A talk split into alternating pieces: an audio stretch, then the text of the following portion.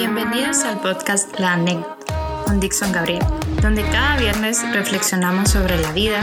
así que toma asiento y escucha la anécdota de hoy.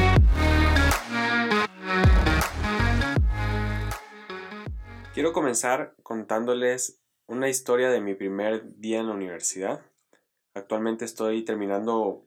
mis dos carreras, es, actualmente estudio dos carreras y ya las estoy concluyendo, pero eh, recuerdo todavía mi primer día en la universidad como si hubiera sido allá. Recuerdo que estaba muy, muy emocionado por, por comenzar una nueva etapa en mi vida, por comenzar algo nuevo, una experiencia nueva. Y creo que todos los jóvenes entre esas edades de 15, 16, 17 años, siempre soñamos con ese momento en el que nos toca ir a la universidad, hacer algo nuevo, en, y poder vivir esa experiencia de de repente tener que tomar transporte solo para ir eh, de, mi, de, mi, casa a la universidad quedaba bien largo, como media hora de camino. Entonces, esa experiencia de tener que tomar transporte público uno solo, de tener que ir uno solo a las clases, de tener que, que ser uno mismo eh, el responsable de todas sus cosas era emocionante. Y recuerdo que para mi primer día de clases yo solo había estado dos veces en la universidad. Eh, estudio en la Universidad Nacional Autónoma de Honduras. Yo sé que muchos de los que me escuchan la han de conocer, algunos otros han de seguir estudiando ahí, otros van a entrar a estudiar y otros ya salieron de estudiar ahí. Yo sé que eh, todos conocen eh, de historias de personas o alguna vez hicieron eh, o le hicieron a alguien creer que uno de los edificios eh, era otro, por así decirlo. Entonces, para los que conocen o para los que están acá en, en el área de Tegucigalpa, cuando yo llegué a la universidad yo tenía el miedo porque a mí me habían dicho que cuando llegas a la universidad y preguntas por uno de los, de los edificios, por ejemplo, preguntabas por el D1 o el F1, que eran como los eh, principales para las personas que acababan de ingresar a la universidad donde se llevaban las primeras clases, que si tú le preguntabas a alguien, eh, tenías que tener cuidado, que mejor no lo hicieras, porque generalmente te mandaban para otro edificio que obviamente no era el que tú estabas buscando. Entonces, mi miedo era que me mandaban, y para los que no, para los que conocen, eran que, era que me mandaran al J1, que me mandaran bien lejos. Entonces, recuerdo que iba con ese miedo el primer día y tomé mi bus, me fui, en esa mañana me fui en, un busito, en, transporte público obviamente,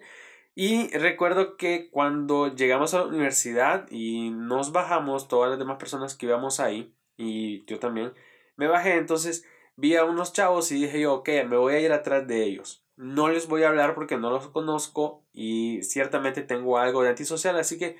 me voy a ir caminando atrás de ellos y pues en el nombre de Jesús que yo llegue a mi edificio. Y justamente mi primer clase estaba en el edificio de uno. Y obviamente iba con todo el miedo del mundo de querer preguntarle a alguien dónde quedaba el edificio, porque seguramente me iban a mandar a otro.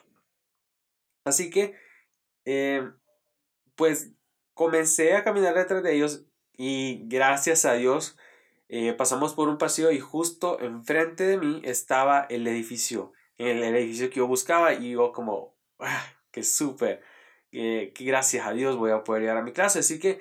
llegué, eh, busqué el aula y eran de estas aulas que tienen dos puertas, eh, una está enfrente de donde está la pared con la pizarra y otra está como en la parte de, atrás de la, del aula por donde la gente puede salir. Y generalmente pues eh, los licenciados siempre entran por la primera para entrar por el frente y los alumnos, a veces personalmente a mí me gustaba entrar por la parte de atrás para sentarme en la silla de atrás. Entonces recuerdo que ese día yo no sabía eso, abro la puerta y de repente ahí está el licenciado hablando, entonces le pregunto yo, buenos días, este es español 1.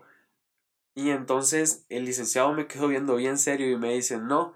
esto es eh, física cuántica, me dice.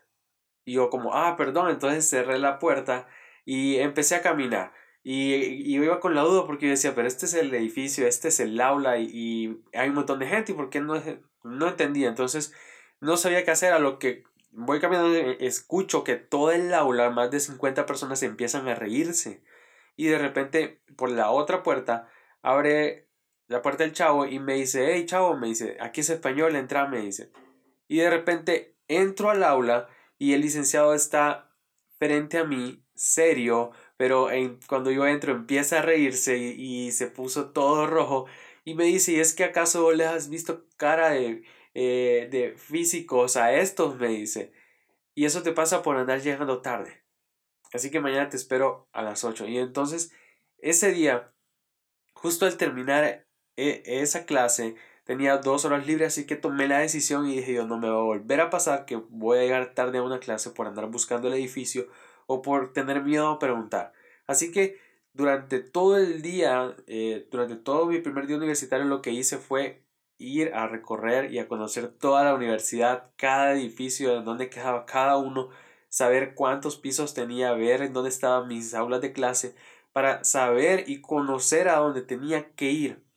Y muchas veces en la vida nosotros tenemos esa necesidad, esa necesidad latente de saber hacia dónde vamos, de saber de dónde venimos, de saber cuál es nuestro propósito, de saber qué vamos a hacer en la vida. Y no está mal que eh, lo querramos hacer, pero considero que debemos esforzarnos por, por, poder conocer nuestro propósito en la vida, debemos esforzarnos por tener o conocer ese plan, eh, eh, ese plan de vida, ese, eh, ese mapa de nuestra vida, de saber por dónde tenemos que ir, de saber qué pasos tenemos que dar, a qué lugares tenemos que, que, que, que visitar,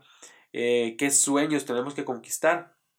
Y muchas veces nos desviamos del camino porque no lo conocemos, porque no sabemos o no tenemos la certeza de hacia dónde vamos. Y algo que me ha quedado bien claro es que cuando tú sabes para dónde vas, entonces tú vas descubriendo perfectamente el camino que debes seguir. Sin embargo, cuando no sabemos hacia dónde vamos, no tenemos algo eh, específico o definido algo, entonces se nos hace difícil eh, poder llegar a ese lugar y entonces podemos tomar cualquier camino que se nos que nos parezca bien, pero no todos los caminos nos van a llevar al mismo lugar, porque ese dicho que dice que todos los caminos llevan a Roma es mentira. No todos los caminos llevan a Roma, mis amigos, y no todos los, los caminos te van a llevar al propósito de tu vida. No todos los caminos te van a llevar al éxito, no todos los caminos te van a llevar a conseguir una novia, un buen matrimonio, un buen trabajo, porque malos caminos nos llevan a malos destinos y nos ofrecen malos finales. Así que yo aprendí ese día que debía conocer muy bien por donde yo debería de andar si yo quería llegar a tiempo a mis clases, al aula donde yo iba. Y entonces he descubierto que yo debo saber por dónde camino si yo quiero llegar mm, rápido, si yo quiero llegar bien al momento que Dios tiene preparado para mí. Y me encanta porque en Proverbios dice que uno puede planear su vida,